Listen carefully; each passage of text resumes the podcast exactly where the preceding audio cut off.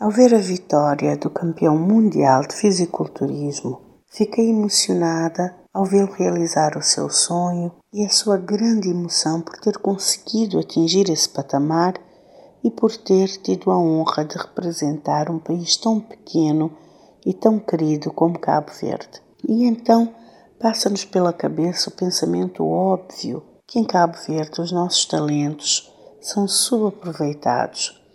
e, mesmo assim, muito frequentemente, conseguimos que um jovem se destaque com alguma habilidade específica que conseguiu desenvolver aqui nas ilhas, apesar das muitas dificuldades. Cabo Verde sempre foi uma plataforma de exportação de pessoas. Primeiro, pessoas escravizadas em tempos idos, e depois trabalhadores de mão de obra barata, também quase escrava, para São Tomé. Mais tarde, imigrantes, fugindo das duras condições de vida de Cabo Verde, das secas, da fome, da falta de emprego mas Cabo Verde também exporta alguns profissionais específicos e especiais, como músicos, desportistas, modelos e até cientistas. Talvez o nosso maior produto de exportação até a data tenha sido a música, que levou o nosso nome além fronteiras e levou com ela a nossa língua, a nossa cultura cantando as nossas dores e o nosso encanto. Mas pela primeira vez poderíamos conscientemente, num esforço estratégico, nos tornar um viveiro de talentos nas mais diversas áreas, exportar desde desportistas na ginástica, no basquete, no futebol, no fisiculturismo, nos desportos náuticos, etc mas também artistas das várias artes diferentes e modelos com a sua beleza mista, muito apreciada atualmente para campanhas de marketing que têm que ser muito mais diversas e representativas devido aos vários movimentos antirracismo que vemos emergirem na atualidade. Tudo isto requer tão somente um olhar verdadeiramente estratégico e um investimento sério nas áreas do desporto, da ciência, da música e, quando digo música, obviamente, de todas as artes e aproveitar os talentos.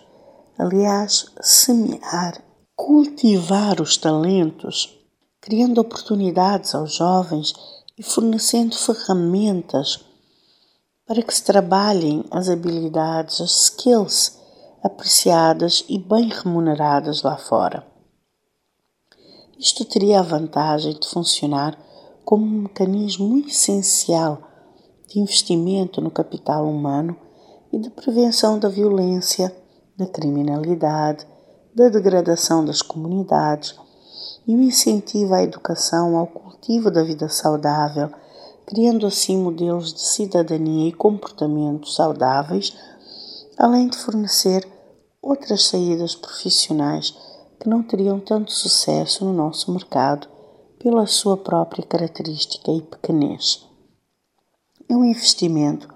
com rápido retorno e com resultados certamente promissores. Temos vários exemplos disso uh, no basquete, ou nos esportes náuticos, no, no mundo da moda, na ciência,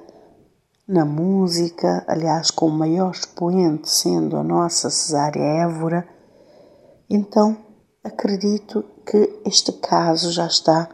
bem fundamentado, digamos assim. Isso promoveria o país até para o turismo e daria mais visibilidade, obviamente, levaria a imagem de um país saudável, um país de bem-estar, um país que investe e educa os seus jovens, investe nos seus jovens e acredita nos seus jovens, tornando-os embaixadores de positividade para dar maior visibilidade para diferentes públicos e mercados, mas principalmente para nos reafirmarmos cada vez mais enquanto nação crioula, enquanto nação unida, jovem e talentosa.